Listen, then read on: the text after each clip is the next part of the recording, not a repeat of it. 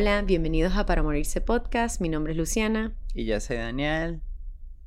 Y aquí estamos para traerles otra semana más de noviembre llena de... ¿De qué? De crímenes, de, leyendas, de emociones, de sensaciones de angustia y horror, pero también un poco de... Ugh, qué fastidio que eso pasó, ¿me entiendes? Sí. No, bueno, sí, es verdad. Pero, pero también les traemos leyendas, entonces, ¿sabes? No todo pasó. Exacto, no todo pasó, pero queremos creer. ¿Sabes lo que comencé a leer? ¿Qué? ¿Qué comenzaste? Lo descargué ayer en el Kindle y las personas que tengan acceso a tener un Kindle, de verdad que los Kindles son buenos para tener una vasta cantidad de libros que quizás no estás convencida que los vas a leer y después no los tiene que devolver, aunque también las bibliotecas y librerías que te prestan libros son, son la mejor solución. Pero ¿sabías que puedes alquilar libros a través del Kindle también? Con tu librería. O sea, libros reales. Sí, sí, o sea, si tú ah, tienes Una, una library card como Joe and, you, de Netflix, eh, y si tienes una aplicación en tu Kindle, puedes alquilar libros en tu librería local en los Estados Unidos. Ah, sí, es más divertido. Eso me gusta más. Es que a mí no me gusta el Kindle porque a mí me gusta el olor de los libros. A mí también, pero a mí no me gusta, tú sabes, cuando me recomiendan un libro y después lo leo y digo como que, ay, sí, fue X eh, que pasa cada tanto. Entonces, ¿qué voy a hacer yo con ese libro que no voy a querer leer nunca más? si a mí me gustan libros, me los voy y me los compro también. A mí me gusta que me regalen libros y si hay un libro que de verdad me emociona, me lo compro. Pero si me medio interesa, lo compro en Kindle y eh, es lo que, lo que vuelvo a llegar al tema. Ahorita comencé a leer el libro de Mind Hunter. Ah, que está basada, o sea, la serie está basada en ese libro. Sí, sí, de John Douglas y Pero nada es más una historia inventada o es una historia real? No, es como un es como, una... autobiografía. Ok, ok, ok. Eso era lo que yo pensaba. Seguro. Yo pensaba que era un poco más eh, formulaico, así como, oh, esto pasó con este, y, pero comienza de una con la experiencia personal de él eh, en un momento de alto estrés en su carrera. Entonces, es muy interesante. O sea, nada más llevo los primeros, el primer capítulo, pero te atrapa de una porque te interesa saber la vida de él y qué lo ha llevado a tener tanto estrés, pero obviamente era una persona que estaba a cargo de como 150 casos en cualquier tiempo de su vida.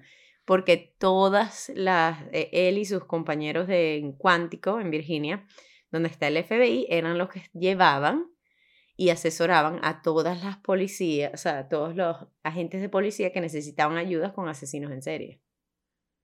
Mm. Entonces él viajaba a todos estos lados, conocía a todos estos policías y le decía como que, y o sea, tenía que ver lo que estaba pasando, todas estas cosas horribles y generar un perfil a base de eso según su, mientras él hacía investigación. O sea, es mucha presión, pero el libro por ahora es interesante. Es súper interesante. Al terminar te, te diré qué, qué me pareció. El review final. Sí, pero me pareció interesante, entonces lo recomiendo para que los demás eh, busquen el, el libro Mindhunter de John Douglas, que está, está en Amazon, está en Kindle y seguro está en su biblioteca local. no, es una propaganda. Apoya las bibliotecas. Sí, ¿sabes lo que yo he visto también en algunos lugares que son como unas, casillas, como unas casillas eh, que la gente deja un libro y se lleva un libro? No sé si te las Yo he visto una por aquí, hay una por aquí sí, esa fue la, cuadra. esa era la que estaba hablando también. Pero eh, es divertido. A veces he visto, o sea, eh, una vez vi uno que, o sea, libros así buenos, pues, o sea, no, no cosas así como que viejas. es interesante hay que, revisar, porque a veces ahí sí hay cosas viejas. Sí, a veces sí hay cosas viejas. A lo mejor con, si agarras un libro y hay un mapa adentro. Entonces. Ay, te lleva una aventura. Sí, exacto. Esto es más como la leyenda. No me roben mi idea, la voy a escribir y la voy a vender. Okay. Si escuchan una historia de aquí a dos, tres años, un libro donde alguien consigue un mapa, revisen si el autor es Daniel Ferrer. Sí. Eh, pero bueno, ah, esta semana eh, me toca a mí comenzar eh, con la leyenda. eh, así que es, es la historia feliz. la porción feliz de nuestro, de nuestro podcast. Em, Exacto.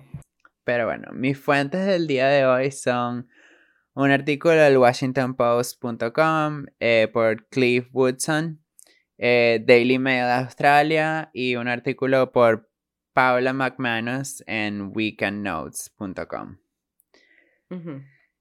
Les voy a hablar de el Uluru. ¿Y eso qué es? ¿Qué crees tú que es el Uluru? Ok.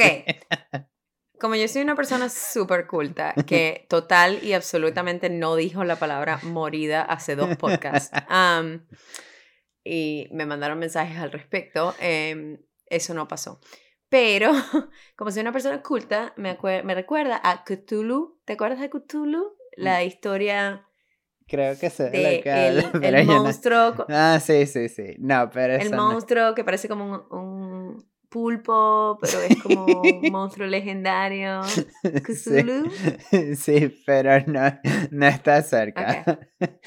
Ok, creación, o sea, no es una creación de H.P. Lovecraft. No, ok, no es vamos. una creación de, de nadie. El Uluru Ok. es una de las formaciones rocosas más famosas de Australia.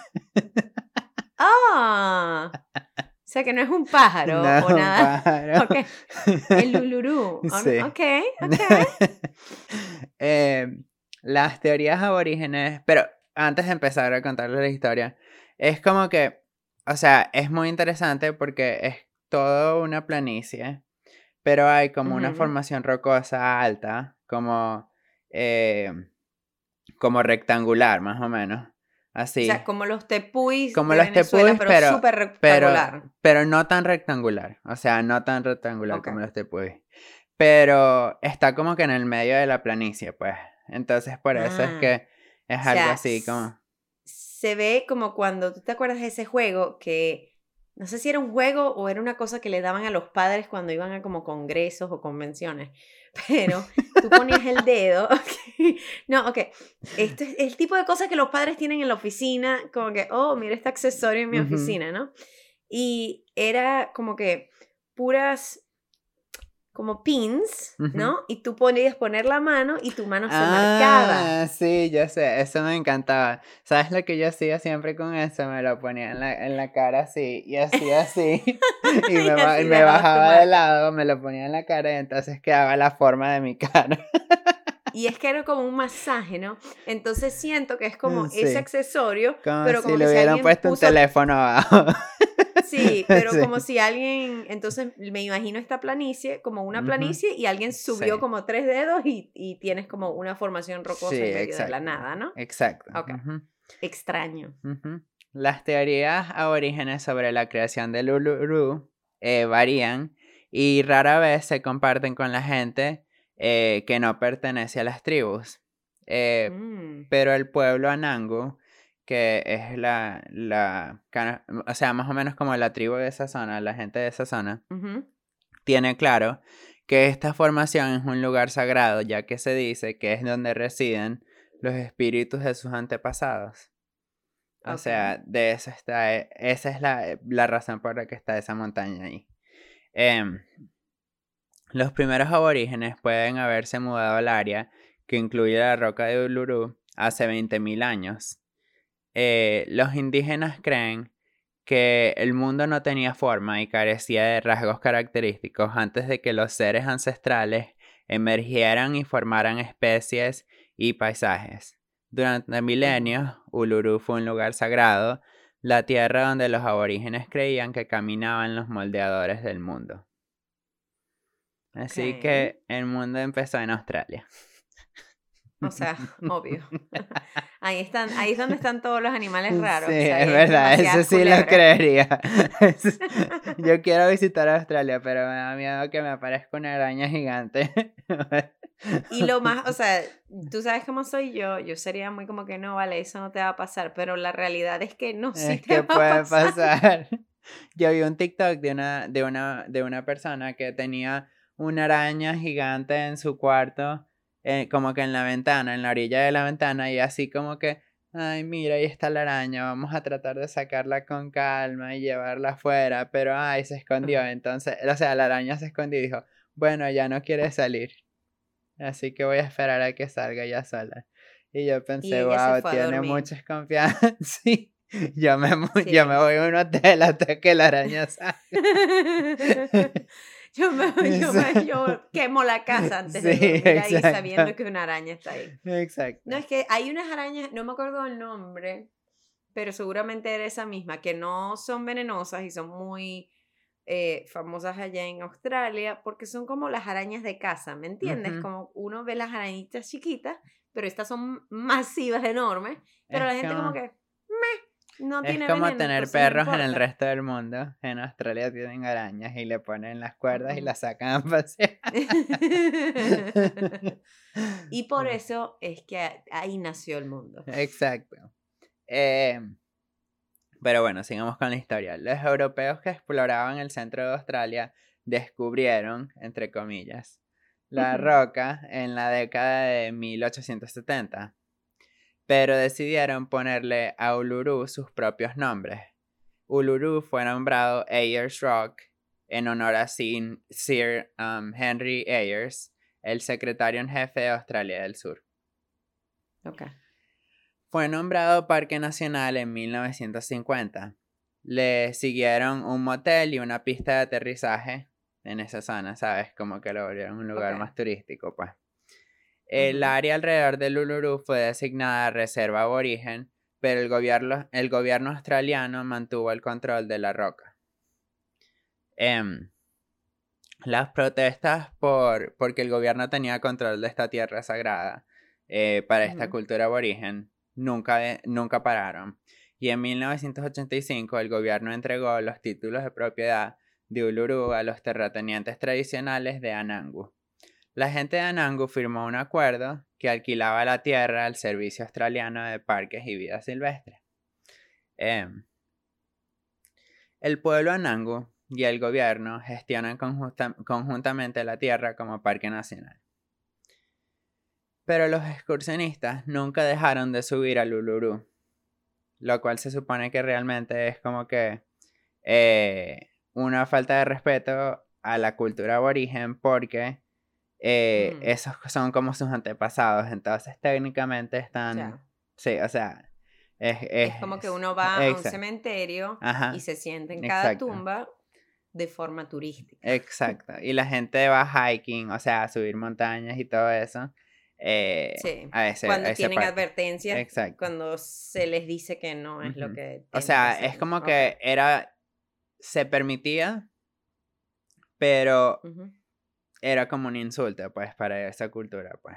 Entonces era como que algo como que, ok, si eres consciente no lo vas a hacer, pero, o sea, es, es legal, así que, ¿sabes? Mucha gente lo hacía. sí, eh, pero seguramente hay turistas que tampoco saben qué es lo que está pasando. Exacto, sí. Y lo no sé, asumo pues. yo, por darle Sí, yo también. Yo, bueno, yo nunca he ido, así que no te puedo decir si había un letrerito que decía, mira, aquí no, esto no se debería hacer. Exacto, quedemos claros que si hay un letrero, es culpa de ellos, ¿no? Exacto. Y si no hay un letrero, alguien tenía que decirles. Exacto.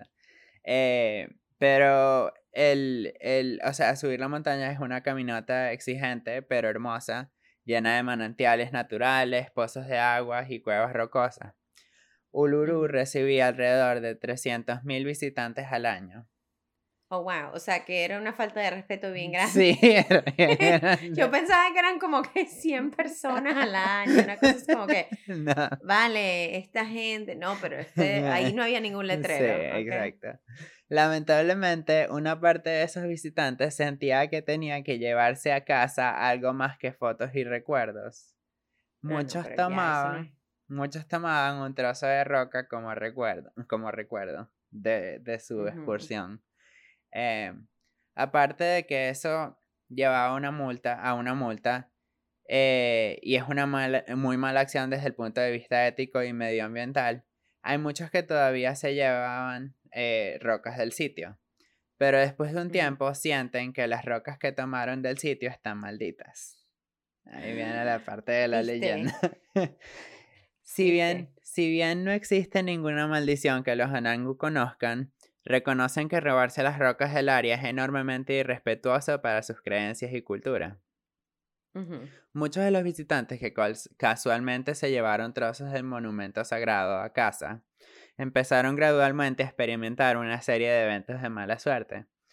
Golpeados por la culpa o la desgracia, varios cientos de viajeros cada año devuelven sus recuerdos. Casi, casi todos los días del año, los Anangu reciben un paquete de rocas, semillas, ramitas o arena de vuelta. O sea, que la gente de verdad se arrepiente. Sí, exacto. Ha habido tantas rocas de vuelta que desde 2004 se le conocen oficialmente como Sorry Rocks. O sea, rocas del perdón. Porque la mayoría de ah. los paquetes vienen con una explicación de la mala suerte experimentada y una sincera disculpa por robársela. O sea, que esta gente sabía lo que estaba haciendo. Sí, exacto. no es como que, ay, yo inocentemente tomé esta roca de esta montaña que nadie me dijo que tenía que ir. Sino como que yo fui, robé mi roca y después mi carro se estrelló. Sí, exacto.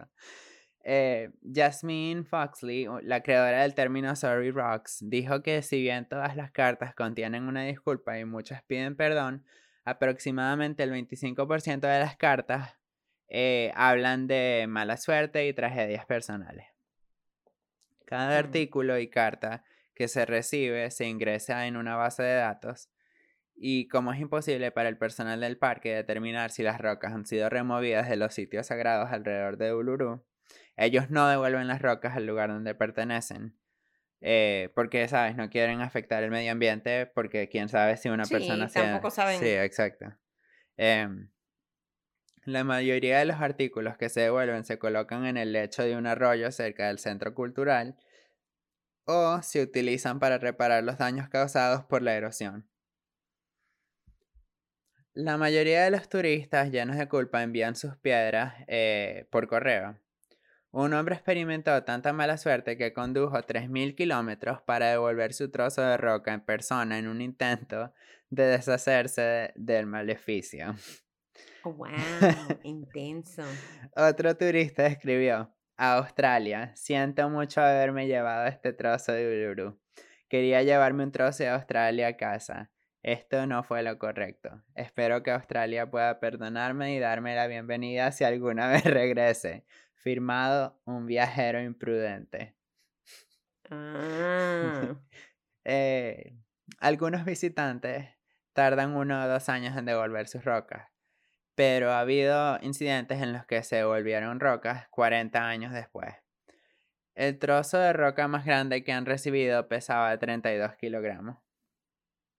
O sea, alguien se llevó una roca. es un pedazo de montaña. Sí. Eso es una multa por daño ambiental. Sí, literalmente. Eh, las rocas y la arena de Uluru pertenecen a Uluru, no a los bolsillos ni a las casas de sus visitantes. Las fotos, los recuerdos, las camisetas y los imanes eh, deben ser los únicos recuerdos eh, que los turistas deben llevarse cuando visitan el Uluru. La Junta del Parque Nacional decidió en 2017 prohibir escalar el Ururu a partir de octubre del 2019, la fecha que marcaba 35 años desde que se devolvió el título de propiedad a los Anangu el 26 de octubre de 1985. El pueblo Anangu celebró con una ceremonia cuando se les volvió su tierra realmente, porque tenían este título, pero igualmente estaban dejando gente subir la, la montaña, aunque no se debería hacer. Em, sí, claro. Pero ahora eh, ya no se puede, es ilegal, no puedes subir la montaña. Eh, Las cicatrices de millones de pares de pies trepando por la roca durante décadas tardarán mucho en erosionarse, posiblemente cientos de años o incluso más. Y esta es la historia de eh, las rocas del Uluru. Y ya sabes lo oh, que es el Uluru. Pero sabes que cuando estás investigando, cuando, estaba investigando, em, la, el día antes de que cerraran eh, la montaña para subir, la cola era gigante de gente haciendo cola para subir la montaña por última vez antes de que no, antes de que lo volvieran ilegal. O sea, pero es una de esas, es, es una de esas cosas, eh, de esas, eh, cuando escalas, no es, no es escalar, es como hiking, pero es una de esas que tienen como una cadena, ¿sabes? Porque es muy inclinada y tienes que estar, sí, exacto. Y tienes que ir ah, agarrándote de la cadena. Pero ya cuando pasó esto quitaron la cadena, o sea, ya no hay, ya no, ya no puedes subir. Eh, ok. Pero me pareció muy interesante y fue muy random realmente conseguir esta historia. Qué raro, o sea, me gustaría conocer a alguien que se llevó la roca y que dijo, tú sabes, dos meses después, como que sabes que desde que yo agarré esta roca. Sí, tengo mala suerte. He tenido tanta mala suerte que la tengo que regresar. O sea, ¿cómo la gente sabe que algo estará mal o será la culpa, ¿no? Sí, exacto. Que tienen porque sabían que algo malo iba a pasar. O sea, quizás es como Mercurio en retrógrado, ¿no? Como que todo lo malo que pasa es que Mercurio está en retrógrado. Sí, exacto. Pero resulta que Mercurio, sí, exacto. de ahí salió, de ahí salió esa frase de Mercurio. sí. estuvo bueno, gracias. Gracias, gracias. por tu historia. No, no hay problema. Ahora ya sé, ahora soy súper culta porque ahora ya sé que es el Ahora ya no vas a ir a, a robarte las rocas de... Sí, de sitios que dicen. No, ya ahora con esta historia no voy a llevarme piedras en ningún lado. Ver, uno nunca sabe. Sí, porque también, ¿qué vas a hacer con la piedra? Sí, exacto. Uno nunca sabe qué territorio está maldecido. ha sido maldecido, por ejemplo. Sí. está bueno. Ok. Ok, bueno, me toca a mí. Mis fuentes. Son las crónicas de Mercurio. Las crónicas de Narnia. sí, exacto. .wordpress.com, eh, un blog de alguien llamado Catherine Guaramaco, que es una periodista. Crónicas de otro blog llamado Crónicas de Tánatos, eh, de la mano de los autores Mariana Alarcón y Pedro Rebet. Todos estos son blogs que llevaban las noticias, porque esto es un caso de los años 90 cuando el, internet no era, o sea, no era lo que es ahorita. Sí, exacto. esta historia viene directo de la colaboración de mis padres, quienes me contaron, exacto, directa. Me lo dijeron hace como cinco meses y hoy lo estoy haciendo. a tiempo. Ellos me contaron esta historia ya que, o sea, los marcó y lo recordaron desde los años 90. Esta historia tiene lugar en la capital de Venezuela, Caracas. En esta historia sucede una tragedia terrible, todo por un gato. Mm. El 13 de diciembre de 1994, en la zona de Los Naranjos, que es un vecindario, sucedió un asesinato. Adentro de un carro Toyota Samurai estaban los cuerpos de dos hombres, el abogado Miguel Tawil, de 30 años, y Juan Carlos González, que era un estudiante de farmacia de 19 años. Los periódicos al día siguiente hablarían del crimen de los Naranjos, una zona que estaba más o menos siendo acechada por el crimen en la época de los 90. No se sabía qué había sucedido a los jóvenes y se planteó la hipótesis de que quizás habían sido atracados por una banda de criminales, liderada por una mujer. O sea, esa era la teoría que se tenía. Okay que había sido como un ataque por una banda, pero que había una mujer involucrada. Quizás era por secuestro, quizás era para entrar a las casas, todo era muy confuso en ese momento, en, al momento que sale la noticia.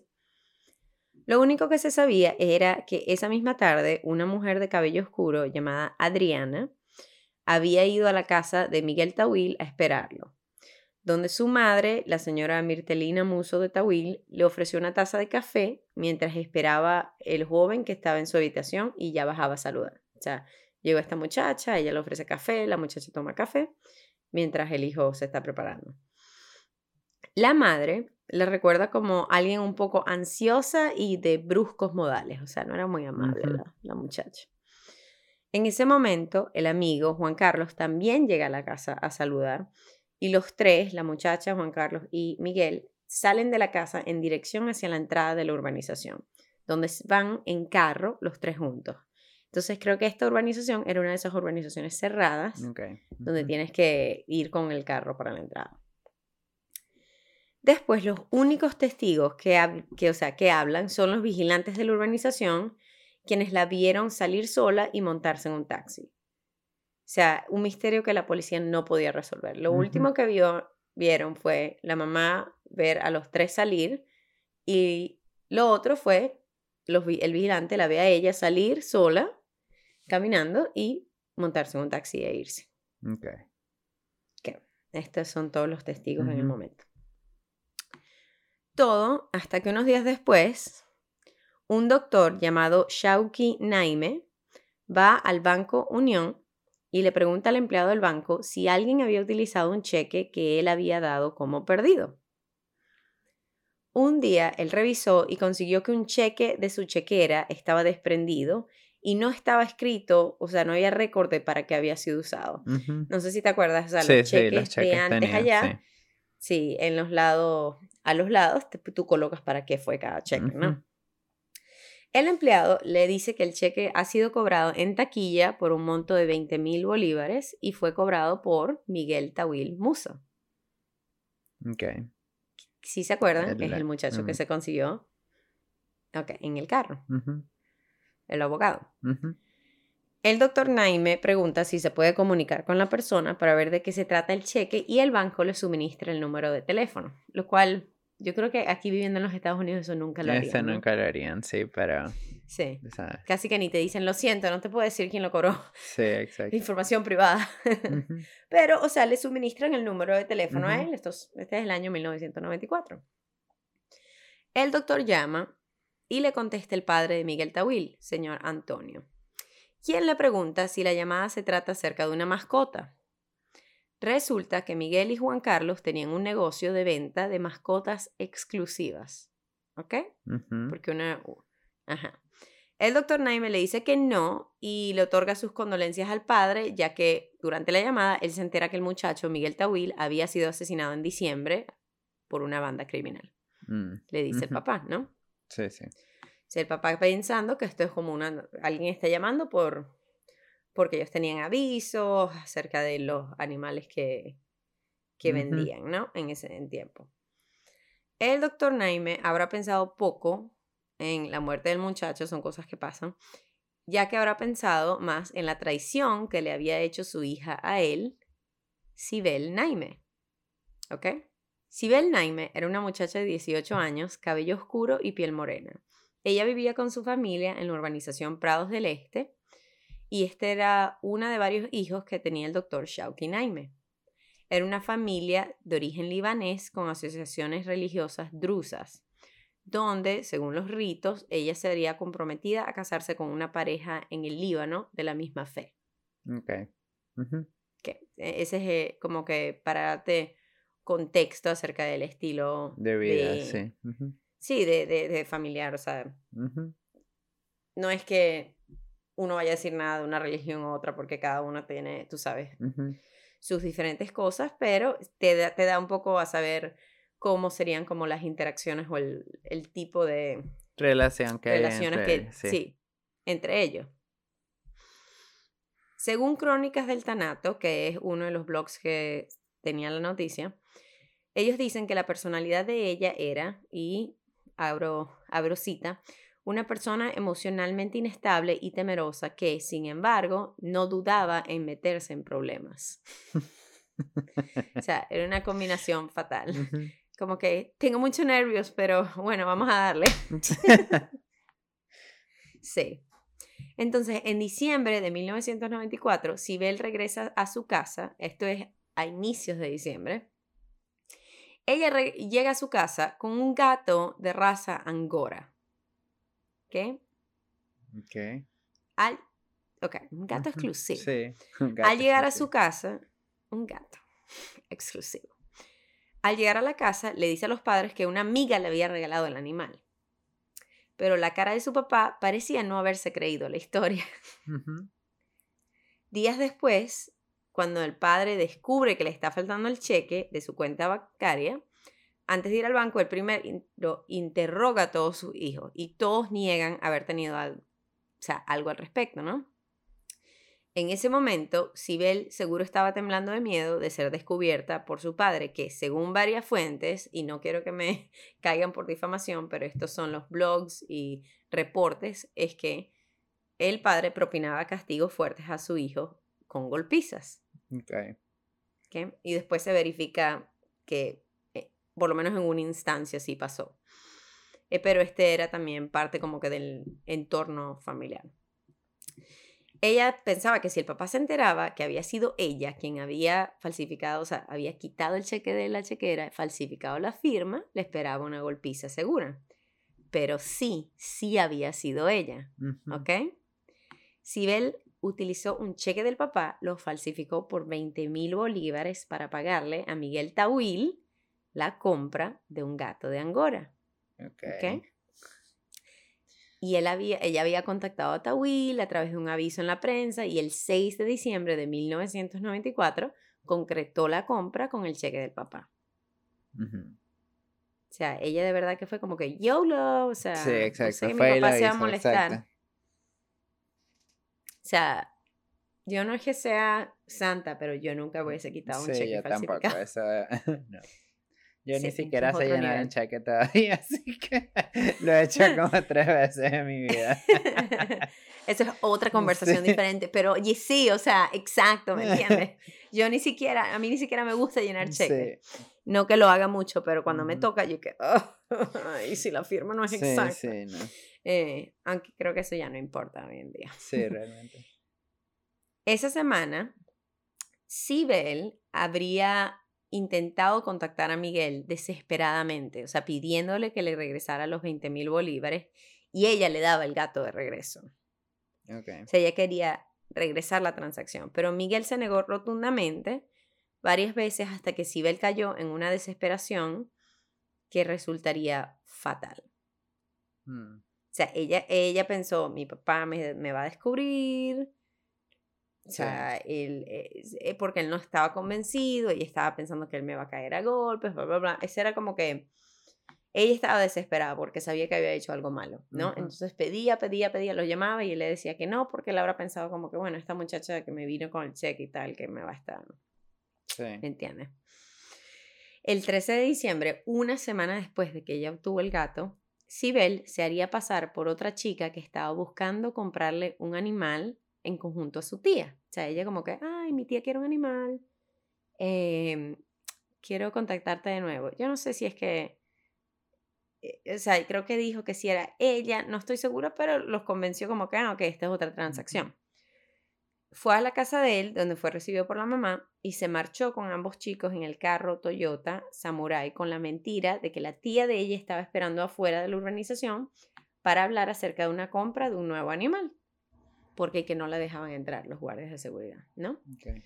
Sin embargo, según el testimonio de Sibel, ella se sentó en el asiento de atrás y les pidió de nuevo que les devolviera el dinero. O sea, devuélvame mi dinero, por favor. Y al negarse Miguel, ella saca una pistola que era de su padre. Eso había era lo que yo sacado- me imaginaba, pero no quería preguntar. Exacto. ¿Ok? Ella saca una pistola que, vamos a ser sinceros, o sea, sacar una pistola en una discusión no es bueno. No es bueno, no. Nunca traigas una pistola a una A ningún discusión. lado. A ningún lado que, necesi- no, te- no- que no necesites. Exacto. Entonces, ella sacó esta pistola porque ella tenía la intención de asustarlos, ¿no? Como que, wow, aquí tengo mi pistola, dame 20 mil bolívares ya. Ocurre un forcejeo donde se dispara el arma y ella golpea en la cabeza a Miguel Tawil. Mm, O sea, lo dispara en la cabeza por accidente. Juan Carlos lo mira con terror hacia ella, donde, según el relato de ella, esto es ella contándolo, ella le dice, perdóname, discúlpame, yo no soy mala, pero no te puedo dejar vivo porque tú viste todo. No, esa, Sí. eh, qué horrible, o sea, parece una película. Sí, sí, sí. Dispara a Juan Carlos, se baja del carro y camina hacia, lo- hacia la entrada de la urbanización, donde ve el primer taxi y se va de ese sector hacia su casa. ¿Ok? Wow. Esto es el 13 de diciembre. Esto sucede y mientras las familias de Miguel y Juan Carlos sufren el duelo sin explicación, porque no saben qué pasa, Sibel se devuelve a su casa donde en las próximas semanas, entre el 13 de diciembre y el 4 de enero, o sea, pasa, ella pasa Navidad, pasa Año Mm, Nuevo, ujú. o sea, tiene su vida, tú sabes, ah, mi vida, mi gato.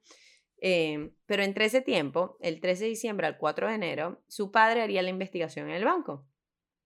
Y ahí es cuando ataría los cabos del cheque con el gato de Sibel. Lo que sucede, según las fuentes, es que Sibel recibe una golpiza a manos del papá que la deja inconsciente. Probablemente el 4 de enero. Eh, una semana, no, entre de- del 13 de diciembre al 4 de enero, porque una semana más tarde la familia viaja completa a los Estados Unidos a visitar a familiares que tienen ellos el 4 de enero de 1995. Ok. O sea que la semana antes el papá lo descubre, le cae a golpes y después se van de viaje a los Estados Unidos.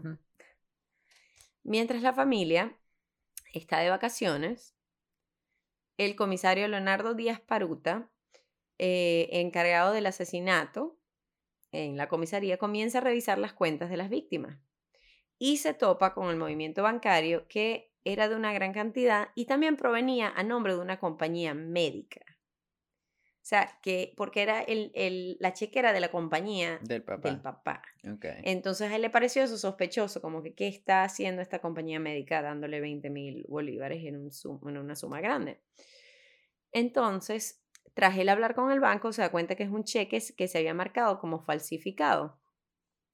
El comisario decide ir atando cabos y al ir buscando a Adriana, esta persona, entre comillas, la Adriana que lo fue a visitar, la testigo del lo que ellos- quienes ellos creen que quizás fue ella quien los mató, fija, o sea, él comienza a fijar su mirada en esta familia. Se sabe que el 18 de enero la policía toca la puerta de la familia Naime, ya habían regresado. Era un día después de que el doctor Naime le había propinado otro ataque violento a su hija, pues ella todavía tenía moretones en la cara al momento que la policía va a la casa. Mm. Y por esto es que se confirma que, eh, que el- había Sí, sí. violencia en ese hogar, ¿me entiendes? Porque a mí no me Sí. gusta tampoco estar diciendo como que, ay, dijeron que el tipo era malo, pero era, Sí, hay hechos que pueden... Sí. Eh, entonces, ella tenía moretones. Ese día, la policía y la PTJ, que viene siendo como la Policía de Justicia e Investigación en Venezuela, en ese entonces, que ha cambiado de nombre muchas veces desde el año 95, eh, ellos detuvieron a todos los que estaban en la casa para interrogar, incluyendo a Sibel, una tía y los hermanos de Sibel. El papá, al regresar, cuando lo llaman, le dicen qué está pasando e intentar saber la razón de esta detención, comenta que si esto tiene que ver con el cheque que ella falsificó. Y la policía le responde que tiene que ver más con el doble homicidio realizado por su hija para recuperar el dinero. Como que no, señor, Sí. esto no es el cheque. Sí. Ella fue y mató gente. El 21 de enero, la policía somete a Sibel Naime a exámenes psiquiátricos para ver si ella tiene algún problema de conducta mental que explique este acto violento. Pero los, si tú sabes, Sí. Sí, pero los resultados salen normales. Entonces, el 24 de enero, el día de su cumpleaños número 19, o sea que tenía 19 años cuando ya la descubren, Sibel le narra los eventos a la fiscal 66 del Ministerio Público y es detenida en el Instituto Nacional de Orientación Femenina, INOF. La defensa intentó apelar que según un informe médico ella sufría de trastorno mixto de conducta tipo borderline. ¿ok? Ujú. Pero dos años después, el 18 de diciembre de 1998, el juez ratifica la sentencia por 30 años de cárcel, ya que estima que Sibel estaba consciente de sus actos y lo hizo por voluntad propia. Sí. Exacto. Aunque existan problemas mentales que las personas tengan, nadie te obliga a matar. Sí, exacto. En la prensa, el comisario Leonardo Díaz Paruta afirmó que el terror y la desesperación pueden hacer que una persona actúe de esta forma. Y también eh, se había dicho que en, en estos ah, blogs que había leído, que era como que el papá estaba arrepentido de que él, en general, haya llevado, o sea, la actitud de él fue la que llevó Sí, exacto, pero al mismo tiempo es a la desesperación.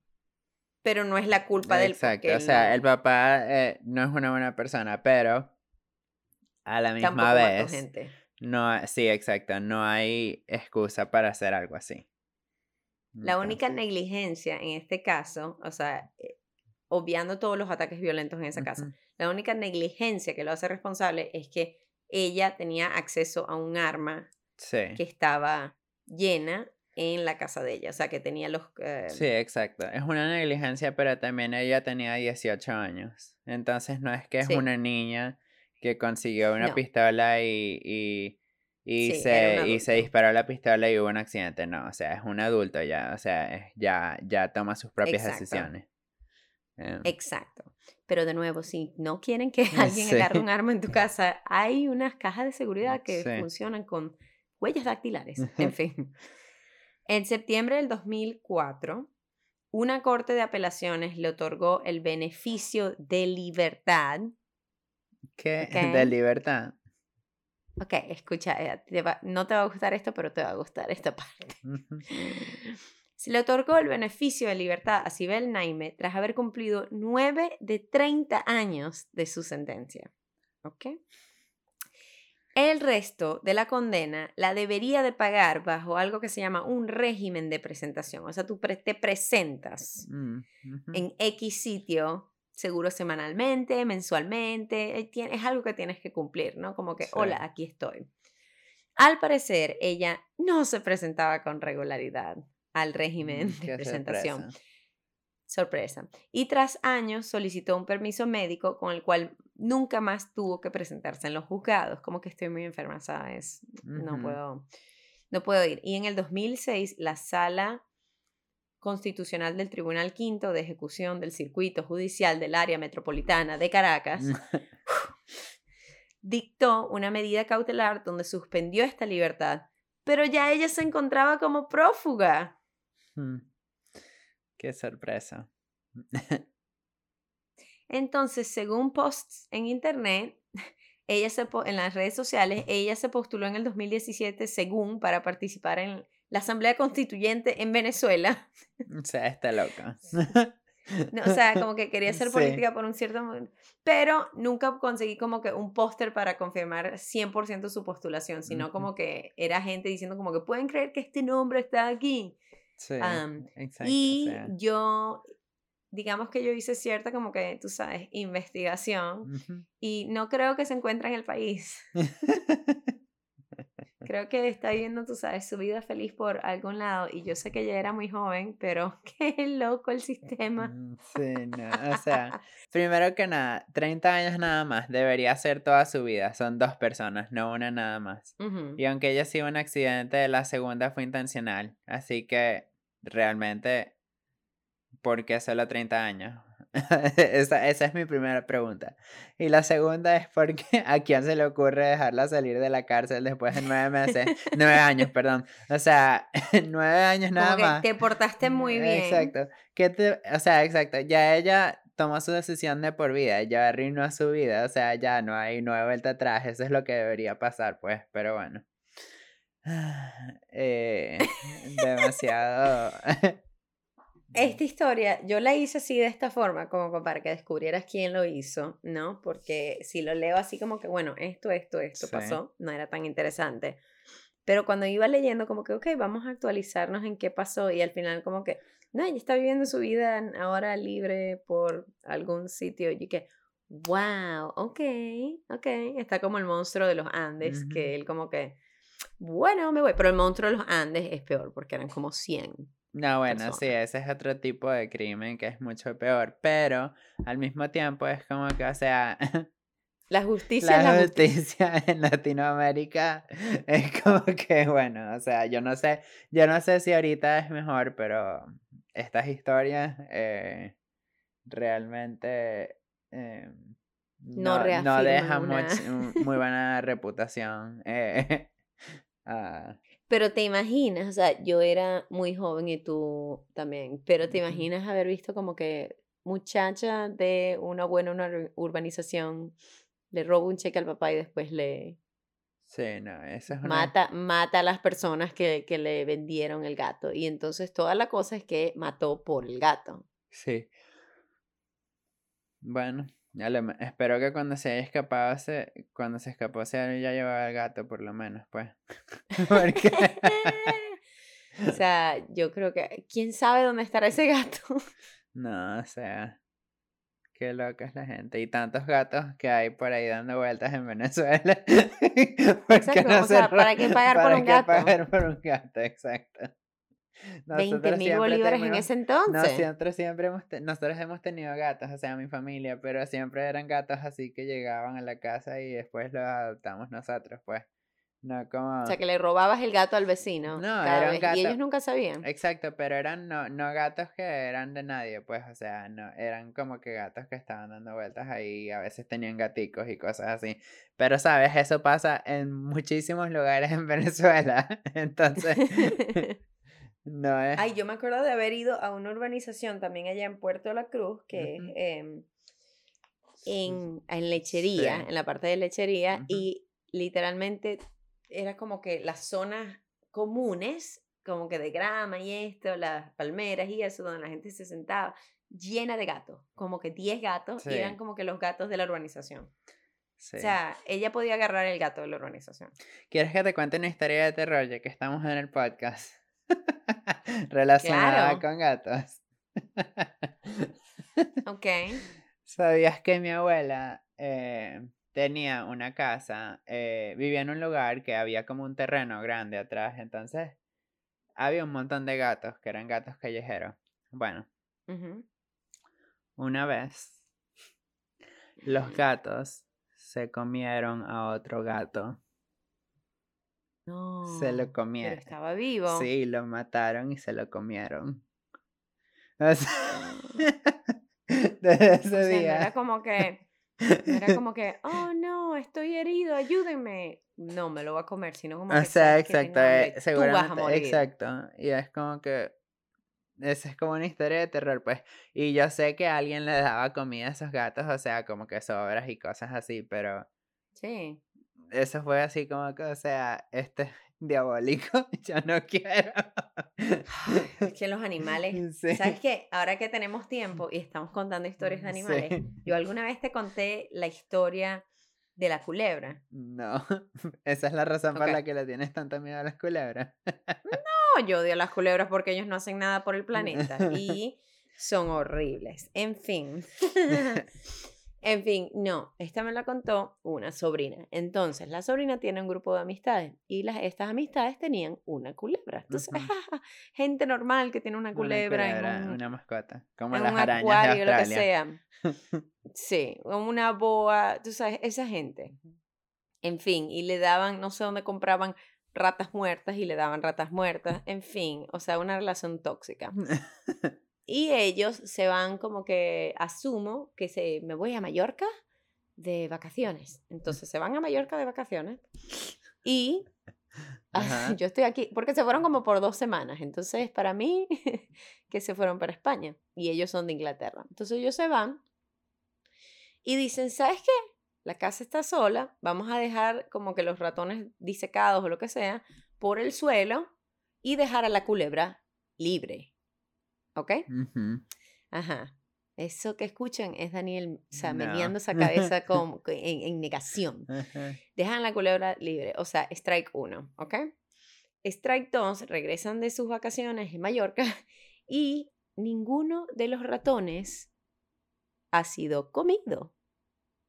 ¿Ok? Ajá. Y ellos, oh no, ¿qué le pasa a mi culebra animal? Ay, qué triste. ¿Será que no tiene hambre? Ay, qué extraño. Dejan a la culebra suelta, ¿ok? Para ver si es que era que se sentía sola, eh, quizás se sentía sola y si la dejamos ahí, come ahorita ya que O regresamos. sea, ellos En vieron fin. la culebra cuando regresaron. La culebra la vieron, sí, sí, sí, la vieron, pero la culebra no se había comido ninguna de la comida que le habían dejado. Les pareció curioso. Paso número dos, la dejan libre esa noche para ver como que si come. Yo no sé qué tienen en la cabeza, pero eso es lo que pasó, ¿no? Se despierta la mamá de la familia en la noche porque siente movimiento y al lado de ella está la culebra como un palo, o sea, rígida, como un palo al lado de ella, como durmiendo. ¿Ok? Van al veterinario, al veterinario de la culebra, porque les parece que es un comportamiento extraño que le está pasando a la culebra, o sea, que está enferma. Van al veterinario, con, ahí la vuelven a meter en el, en el contenedor y le dicen, el veterinario les dice, cuando ustedes se fueron y la dejaron libre, le dijeron que este era el territorio de ella. ¿Ok? La culebra ayunó porque no iba a comer a los ratones, sino que estaba buscando otra presa. Y la noche que la culebra se sentó al lado tuyo, o sea, se, estiró al lado tuyo, se te estaba midiendo para ver si podía comerte. No. O sea, no, crean en las culebras y aparentemente tampoco en los gatos. Esta es una historia de terror, de verdad. O sea, es horrible. No que yo una vez, alguna vez en mi vida permitiría o quisiera o, fuera obligada a tener una culebra. Pero esto es un cautionary tale. Yo nunca tendría una culebra, honestamente. tampoco. Ni una iguana, ni un... O sea, ninguna de esas cosas que tienes que tener en un contenedor. Yo quiero es un pez. Pero los peces también son muy asquerosos. No, mi sueño es una pecera porque número uno no los voy a estar tocando. Sí, pero a veces lo tienes, o sea, tienes que limpiar la pecera y tienes que sacar a todos los peces, limpiar. No, tú no viste Buscando a Nemo. Tú nada más pones una máquina nueva con láser. no, no, no. Pecera limpia. Flo, Flo, ¿dónde estás? Yo a mí no me gustan los animales que no te muestran afecto, así que me gusta el gato. La, opción de un animal. El, los gatos son mi como, como que mi límite, pues. O sea, hay gatos que sí, que sí muestran afecto, entonces también. Y bueno, los perros, obviamente. Ese es mi. mi... El top, top tier. Exacto. Eh, pero si me van a, pero si van a ser otros animales de esos, no, no, no. Esos animales ni siquiera. No. No. O sea, está bien como para los VMAs cuando Britney canta, que se le pone la culebra ahí, pero ya más, no como mascota, que la culebra combina con el traje, ok, perfecto, la culebra me encanta por esos cinco minutos de la presentación, pero ya. Sí, es un momento, pues es una foto. Em, ok.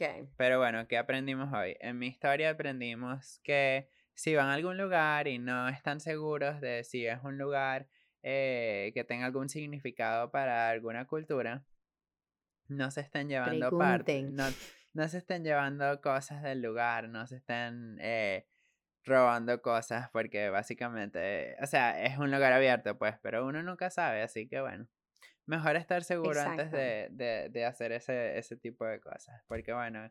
Sí. Y si les cae una maldición, o sea, aparte de faltar el es respeto, culpa tuya. exacto, les puede caer una maldición, así que mejor no lo hagan. Eh, Sí, tienes toda la razón. O sea, respeten a las demás culturas y respeten los sitios sagrados que van a visitar. Y si no saben si es un sitio sagrado, pregunten porque alguien debe estar cerca. Sí, exacto. Eh, y en mi historia, bueno, no sé.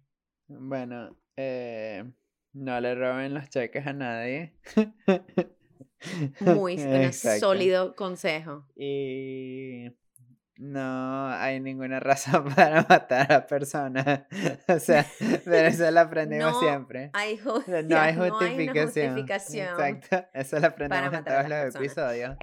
pero es como... Es horrible porque un momento tan que hubiese sido como, quizás no insignificante porque quizás el papá si le hubiese caído a golpes, etc. Pero no tenía que traer a dos familias más en luto, ¿me entiendes? o sea, imagínate el dolor de esas familias al, al enterarse también de la, de la explicación, pues, de, de, por qué pasó. En fin, fue Sí, exacto. Y, o sea, si ella se quiere fugar y desaparecer, no te estés nominando a posiciones políticas.